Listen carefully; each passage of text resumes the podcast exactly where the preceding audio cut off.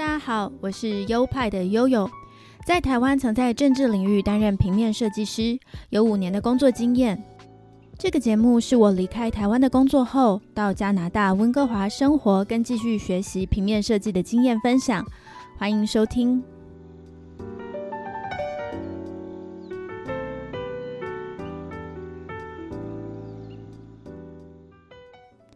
Hello，大家好，欢迎来到优派 Podcast EP 五十七，我是优派的悠悠。大家好，我是优派的 Leo。然后呢，最近的话有看台湾的新闻，好像疫情的那个总感染每天的总感染数量是有所下降，所以希望在台湾的朋友可以啊保持健康，然后啊平时的话多注意一下身体，好好啊照顾身体，希望那个疫情可以快点离我们远去。时间过得很快啊，不知不觉，然后悠悠就来加拿大读那个艺术，已经一年了。所以今天的话，这一期主要是想给大家关于悠悠的一个总结，然后想说想法来这边读艺术的朋友给一个参考，看一下究竟在这边读艺术是不是一个呃值得参考的选项。那首先悠悠过去了这一年的话，我想大概大家也想听听你的总结，然后请开始你的。表演吧。啊，我的总结是，我觉得这一年我过得还蛮开心的。至于推不推荐来温哥华这边念书，我是觉得如果你的经济能力能负荷的话，我是相当推荐的，因为可以来这边经历各种不同的文化，因为这里真的很多元，然后也体验到所谓什么是宽容。然后当然接触一下不同的文化、不同的语言学习环境，会是对学习或者是对设计这个领域很有帮助的。说的非常的棒，那你可以简单啊介绍一下你来这边都练些什么，然后还有原因吗？啊，我在去年啊，也就是二零二一年来到温哥华，那个时候呢，我大概有五年的工作经验，就像我开头说的。工作呢是在政治团队里面做所有的平面设计，像是所有要印刷的海报啊、手册啊、政治人物的募款商品等等，以及社区媒体上面的图，或是所有需要用到图的部分，都是我的工作。另外，我还有身兼摄影，像是呃记者会啊、造势活动啊、游行活动等等，需要画面记录的部分，也都是由我来做。那那个工作量其实很大，步调也很快，压力不小。平时需要加班外，假日可能还会需要工作，久了就觉得就没有自己的生活。再加上其实薪水不多，大概是三万台币左右吧。我在那个工作上面看起来是没有什么晋升空间，因为在政治团队里面，最多只请了一个人做设计，没有可能再往上升的机会。我那时候就想说，不能一直这样，就有辞职的想法。五年的工作时间里面，我其实没有存到什么钱，因为我住在北部，房屋的租金和生活费加在一起，其实就觉得好像已经花的差不多了。也没有时间再做兼职，创造其他收入来源。所以那个时候我就想，如果我一直在台湾北部工作，好像很难改变这个这个情况，因为毕竟这是一个大环境的问题。平面设计师的薪水在台湾差不多就是三万多了。我另外也考量，因为我大学不是学设计，研究所读的是应用艺术，一直没有很实操的设计课。这五年来呢，也待在政治团队，做的是一些比较简单的图卡。就没有太多进步。如果要我出去再找设计工作，好像就没有特别突出的点可以跟人家竞争，所以我就有在进修的念头。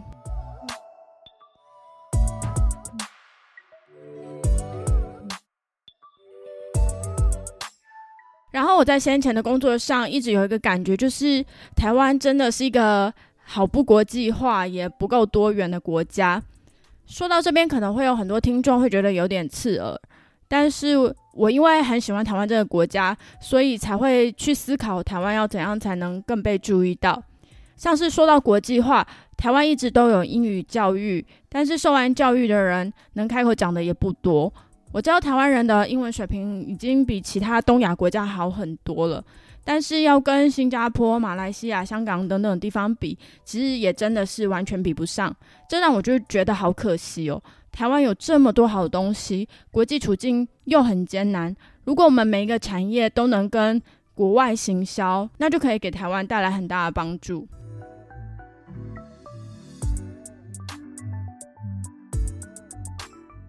听你这样说的话，能感觉到，呃，悠悠是一个很上进，然后对自己是很有抱负，觉得呃，还是在年轻的时候能有一个更好的一个平台或者嗯工作的环境，他还是会继续的去尝试。我很欣赏你这一点的，老实讲，因为毕竟选择一个新的环境，然后是需要很多东西去配合，比如说时间，比如说。这个地方你习不习惯啊？呃，毕竟语言的不通，有可能会造成很多生活上面的不便，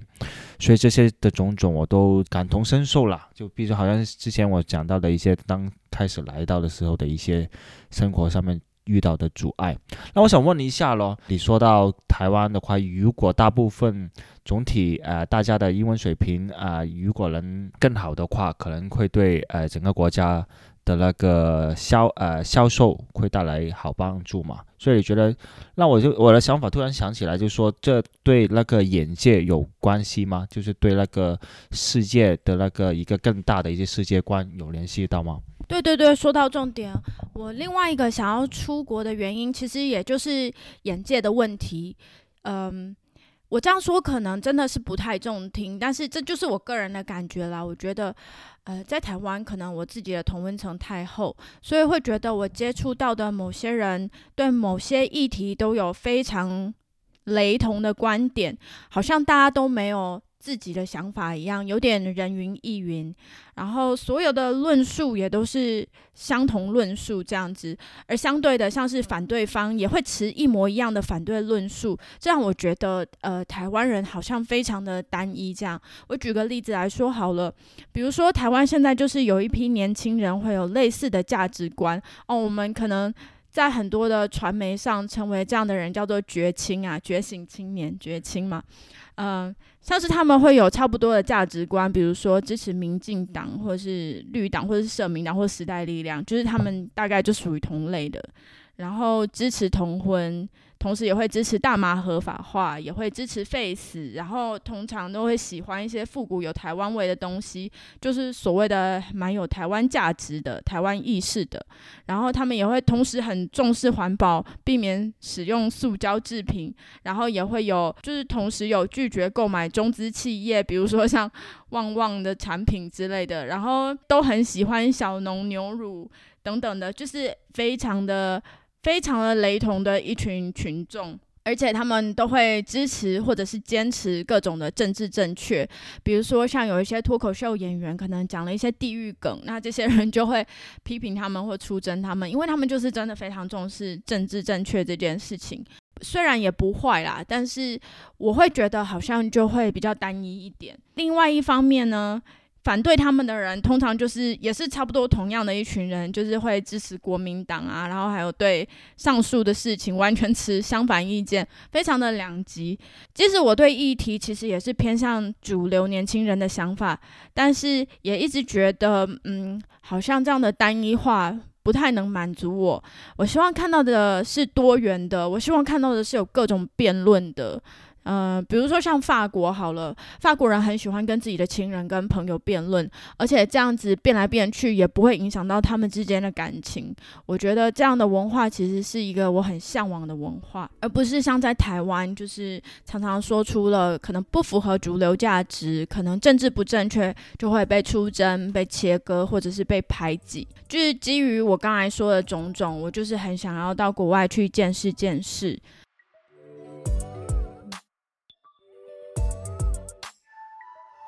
就是刚才有问说，我读的大概是什么内容嘛？就因为我很想要在国外就业赚钱，所以我首先考量的是以实作为主的课程。那说到课程的话，其实我作为一个怎么讲呢？没有在艺术上面有什么这很大成就的一个人来讲，其实我有些好奇，想问一下。那我希望我能代表某些观众，能呃听众。对，能给到，说不定他们有这样的一些疑问嘛，对吗？那像说在这，比如说来温哥华读这个课程嘛，就读这个学校的课程，有什么必要的技能是他们是需要学的，或者说他们需要提前学的？技能的话，就是像我读的这个设计的学科，它入学可能就会要求看你的作品集，所以你可能也不需要太强的呃 Adobe 的软体。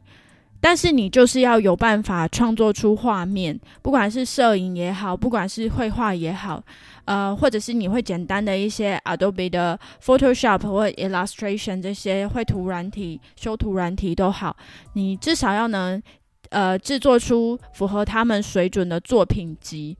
跟大家说明一下，我现在所就读的呢是 VCC，也就是 Vancouver Community College 平面设计的文凭的学程。这个学程呢，读完是两年，然后学校会有安排实习的课程。等毕业以后，我就能申请最多五年的工作签证。那很多人就问我说，为什么不是申请研究所？因为那个。看起来学历上会比较好看，但是我其实是有比较研究所跟我现在所读的 VCC 的课程的叙述。那我觉得 VCC 的课程呢会符合我的要求，像是他会真的教 Adobe 的 Adobe CC 的软体。呃，从学生完全不会开始教，所以像刚才问我的，需要会什么特别的技能吗？其实也还好，就是你一开始会创作影像就可以了，创作平面或是呃动态的影像都可以。但是像 Adobe CC 软体，你真的不一定要太熟练，因为像我们的学程里面就会有从头开始教，会教我们 Photoshop、Illustration 跟 InDesign 这三个平面设计师必备的。三个软体，呃，虽然我是有些基础啦，我后来还是学了很多新的软体，像是这里有教 Premiere，就是剪辑影片用的，然后还有 Bridge，它就是调照片、调色啊，或者是调对比啊、光影之类的。那那还有 x D，呃，XD 啦，Adobe XD，它就是在做那个呃界面设计的时候会需要用到的。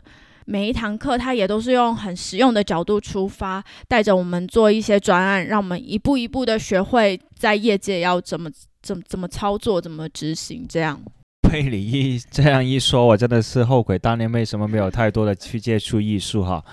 啊，那你可以具体说明一下都有哪些课程吗？然后或者说为什么会觉得他们实用呢？我这一年内呢，总共上了十九门课。一个月是上两门课嘛？第一学期，也就是刚入学的时候，就是教一些最简单的东西，像是 Photoshop、Illustrator，就是我刚才讲的。理论的部分就是教设计的基本原理，因为我已经有工作经验。那个时候主要是以适应环境为主，老师交代的作业在那时其实我有很多都还不确定要怎么做，但是久了就跟老师自然有点默契，我就开始知道哦，呃，对这个老师大概他会喜欢怎样的作品这样子，所以就越来越得心应手。那再来我们还有学摄影，重点也就是放在怎么操作，怎么手动操作数位相机。虽然老师他摄影的构图他也是有讲，不过只是用一堂课带过而已。再来，我们还有自行课、设计思考跟品牌识别。设计思考对我来讲是很新的课，因为它偏向 UX，UX 中文叫做使用者经验。呃，它是一个偏向使用者经验的课。那门课呢，其实就是在训练一个思维啊，思维的训练。因为设计其实是很逻辑又很理性的事情。所以我就想说，在台湾常常会看到有一些人啊，就叫一些会画画的人画一个 logo 或画一个包装什么的，真的是对设计这个专业的了解不够，并不是会画画的人就会做设计哦，这一点大家必须要非常清楚。设计的过程就是一个设计师不断要质问自己的过程啊，比如说一个 logo 为什么要选这个颜色？为什么图跟文字是这个比例、这个大小？或者是在设计包装上，为什么字是摆这边？为什么是用六号字不是用八号字？为什么用插图不用照片？为什么包装要直的撕开而不是横的撕开？这个每个决策、每个设计中的决策都是理性分析的。跟一般的艺术家其实是不一样的，做艺术创作跟设计师执行顾客要的需求的的设计其实是非常不同的。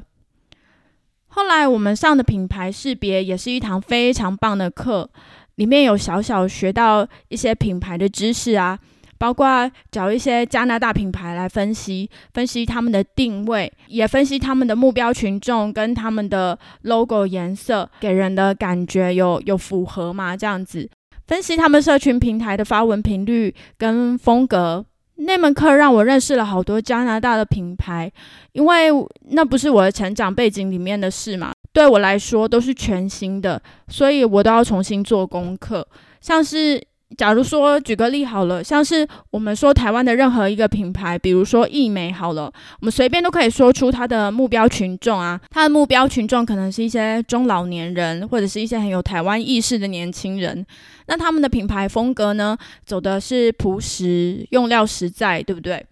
他们的品牌包装跟 logo 呢，就是对大家来说其实是有点土的，有点丑，但是就很实在啊。因为就像呃一个街坊邻居的李长博，你觉得他不华丽，但是你很熟悉他，也觉得他很可靠。这就是易美这个牌子给我们的感觉嘛。就在那门课程里，我们就要去这样去分析。这门课对我的影响，就是让我之后的生活出去买东西的时候，也会特别留意商品跟品牌的包装跟行销的方式。另外，这门课也教我们设计完 logo 应该怎么出一份像 style sheet 给客户，因为那那是一份规范，像是 logo 说明书一样，就是说明这个 logo 最大能放到多大，最小能缩到多小，色彩怎么搭配。深色底的时候，颜色是怎么变的？或者是直视排版跟横式排版要怎么变？所有的流程课程都教得很清楚，而不是一个 logo 的 AI 档给客户就没事，而是要出一个我刚才说的 style sheet，以及存成各种不同场合都能运用的各种 logo 档案，呃，我们称之为 logo package。哇，刚才还说后悔当年为什么没有进修一下艺术，但听了你这样一说的话，又觉得啊，幸好当年没有读艺术，好像设计一个 logo 其实不是想象中那么简单，要考虑的元素很多了。没错，没错。对啊，因为如果你想说，我以前可能也会肤浅到觉得，如果读艺术可能就可以解，比如说读美术可以设计一个很好的 logo，但其实可能不是那么简单，要考虑的东西真的是非常的繁杂，还有多重。话，那你讲完第一个学期嘛，那不如跟我们讲讲第二个学期，看对比一下有什么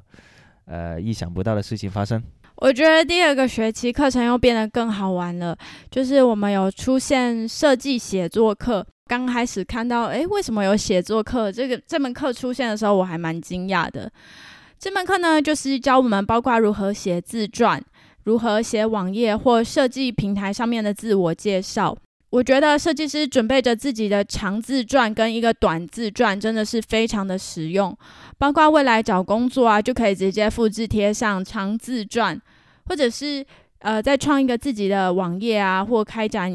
或开一个展示自己作品的平台，都可以直接拿来使用。或者以后如果有任何露面的机会，像是演讲啊、带工作坊啊，或者是参加各种活动，都会需要短自传来介绍自己。所以我非常建议每一个设计师准备自己的长自传跟短自传，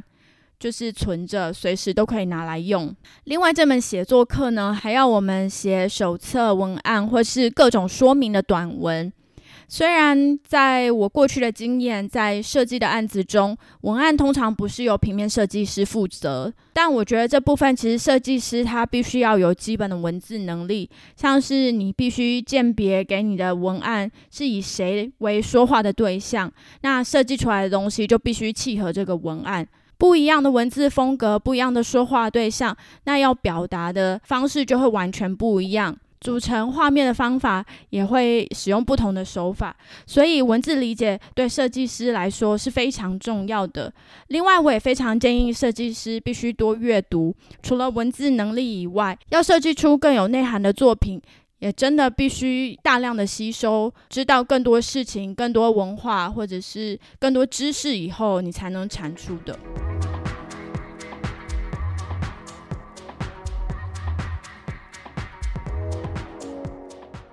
那除了写作课，我们还有学了网页课，所以我现在会一些简单的 coding，也会基础的 UI 跟 UX，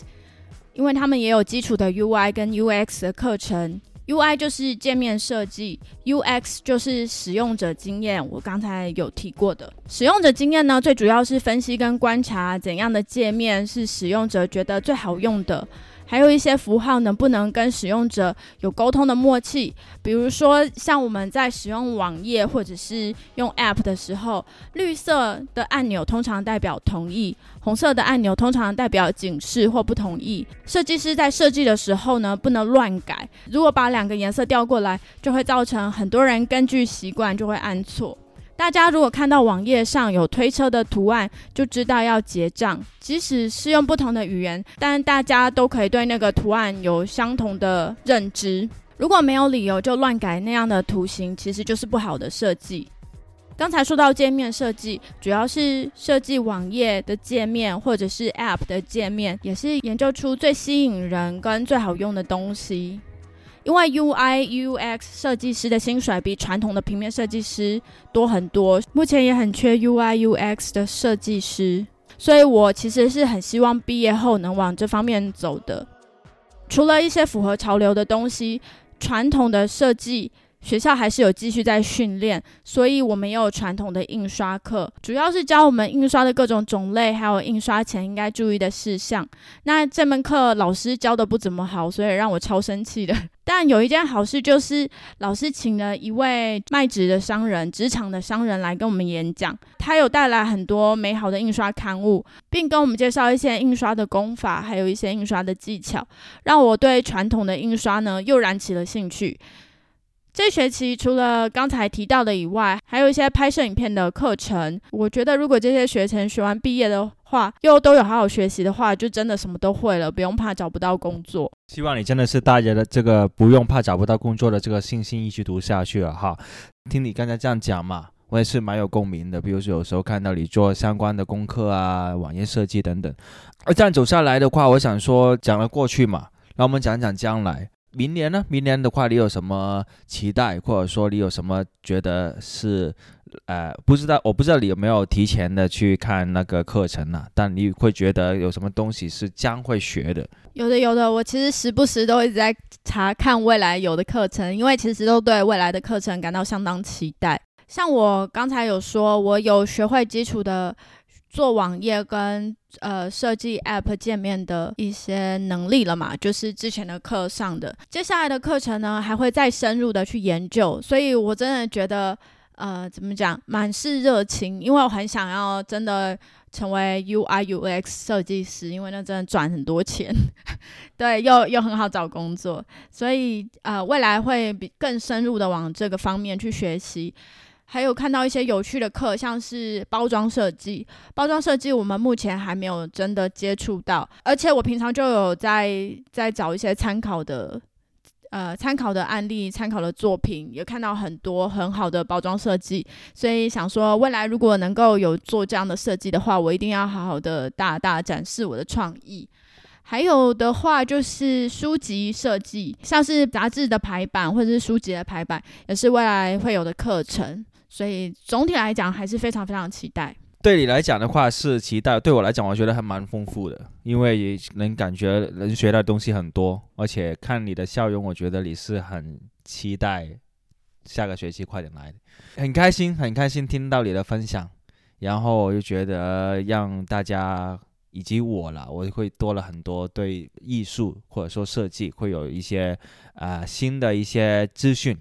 让我们聊聊比较轻松一点的话题，比如说，呃，在过程中，那肯定会遇到来自世界不同角落的一些朋友。那我相信你也是有不同的朋友嘛，对吧？可以简单的分享一下跟他们相处时候，比如说上课的时候有什么开心的事情发生，或者说，呃，功课上面有没有什么阻碍啊，或者说需要大家要互相帮助啊，或者说不开心，或者说非常开心的事情发生过了。来到这里的时候，一开始其实是很希望能够找到台湾人的，但是班上没有一个台湾的同学，所以一开始的时候觉得啊有点失望。但是其实后来转个念一想，就是啊没有台湾的朋友，我可以交其他国家来的朋友啊。久而久之呢，就跟班上一群的国际学生混得比较好。那这一群国际学生呢，有来自香港的，有来自墨西哥的、哥伦比亚的、菲律宾的、印度的，其实就是我们就变成很固定的一个团体，在课堂间的互动其实蛮多的。课外以后，我们也会互相相约吃饭。这对我来讲，其实收获蛮大的，因为除了可以聊聊他们国家的文化，更理解其他国家的事情，还可以跟他们聊其他国家的政治。这就是对我来讲一个开拓眼界的方法。不同国家来的人，其实审美观还有设计的风格都会差很多。我也从他们身上学习到很多不同的设计手法吧，还有也了解他们呃国家的产业概况这样子。这是我跟我比较好的一群朋友。那其实班上有其他也是土生土长的加加拿大人、白人，那也有加拿大的原住民。其实我们的那个组成都很多元。我好像非常喜欢这样子的环境，因为我个人其实蛮喜欢挑战的，不太喜欢安逸。所以像我之前一开头说的，我觉得台湾的环境对我来讲就是太单一，那这里反而有非常多元的的样态，让我觉得很兴奋。我跟这群国际学生好朋友最常做的事情就是，呃，在周末的时候一起去吃饭，像是。呃，他们会介绍他们国家的比较道地的餐厅，在在温哥华的道地的餐厅，像是前不久还去吃了一个哥伦比亚餐厅，哇，我从来都不知道哥伦比亚人吃什么诶，但是去到那里，就是他有给我们一些很道地的，真的，我我说不太会形容他们的食物，对，真的跟我们吃的是很不一样啊，像一些喝一些豆子汤，他们也会吃米饭。但他们米饭是长长的、硬硬的，很像没有煮熟那样子。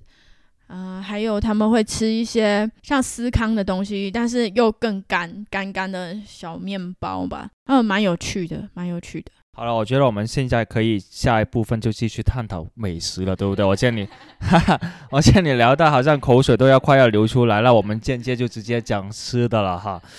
对对对，这关于你的同学的话，我也觉得是蛮有意思的，有有风趣幽默的，有那个比较懂那个人情世故的。你刚才提到，呃，这学校给你们很多的一些，比如说就业的机会等等嘛。再比如说下学期有那个学校找工作，帮你们找工作嘛，他一般会安排什么类型的工作了，或者说一般。呃，对应的就是那个雇主都是什么类型的了？大型公司了，或者说是学校本学校自己的那些呃部门呢，或者还是说政府部门呢，还是说一些呃衣服设计公司啊等等呢？其实实习的部分我还没有很清楚它具体的实行方式，但是学校其实常常会给我们一些工作资讯，并且告诉我们说，哦，这家有在找实习生。那他给我们的就像是，哎，今天我才收到一封那个系主任的信，说那是一个呃在做影像制作的工作室，所以像是影像制作工作室，或者是一般的平面工作室，或者是在学校的工作缺等等各种各样，只要可以让我们的专业应用得上的地方，学校都会帮我们争取或是介绍。非常棒，非常棒！听你这样讲的话，我觉得你应该是到时候是胸有成竹了。到时候申请工作的时候，老实讲，虽然我现在讲话好像比往时更加的自由，但其实我内心是有多多少少是有一点紧张，还有不知道不怎么样。因为一般这时候都会是悠悠来做这个结尾嘛，但现在的话，又好像这一集的话，我是变成主持人那一个，又好像应该按。常理来讲，应该是我来做这个结尾，但问题是我的那个记忆力有限，对吗？那台词好像也没有背得很熟，所以对，那我尝试一下了，对不对？那很感谢悠悠来接受我今天的这个采访嘛，对不对？那很全面的介绍了你这过去一年所啊经历的、所学习到的东西。那谢谢你分享，我想大家听了之后可能会啊对有想来这边。读这个艺术的，或者说完全是没有这个想法的，都至少有一些更多的一些资讯可以分享啊，或者说慢慢去回味。那很感谢大家来观收听今天我们优派的第五十七集 EP 五十七。那我如果我没记错的话，又有一半会讲说啊，那我们就今天跟大家说个再见，那我们相约下次再见喽。哈哈哈哈不好意思，还带了点那个奇奇怪怪的口音哈，希望没有影响大家的那个收听的那个感受。那这样子的话，我们啊继续期待下一集的内容。然后这一集的话呢，还是。我们啊有官方的那个。好啦，就是呃，谢谢丽柔的主持。呃，我另外还想要补充，就是其实我觉得，呃，因为能力真的还是很重要，尤其是你要出国来念书的话。呃，虽然说这样讲好像废话，可是像是我也是有考到学校最低的要求，可是我觉得就算考过了学校的门槛，英文门槛，在沟通上还是。对我来讲，我还是有点吃力的，所以就算能够顺利的过来，那个英文还是要不停不停的加强跟努力，因为之之后毕业，我们也是要找工作，那英文的能力到时候就会更重要了。学校老师跟同学人都很好，可能会听不懂我说什么，可能还会多问几次，或者是很有耐心的听我慢慢解释完。但是之后到职场，我知道又会是完全不同的状况。所以，所以在这边还是要跟大家做一个这样的小提醒。好的，非常感谢你收听到这边，希望你会喜欢今天的内容，也希望今天的内容能帮助你获得更多的资讯。喜欢这集的话，或者是你有朋友也要出国读书的话，也欢迎你把这个节目分享给你的亲朋好友们哦。优派 Podcast 有官方的 IG，IG 的账号是优派底线 Studio，拼法是 Y O P I E 底线 S T U D I O。最后，最后，本节目有赞助的机制，赞助的链接就在每一集的节目说明里面。好的，那我们现在就在这里跟大家说再见，我们下星期同一时间再见喽，拜拜。谢谢，拜拜。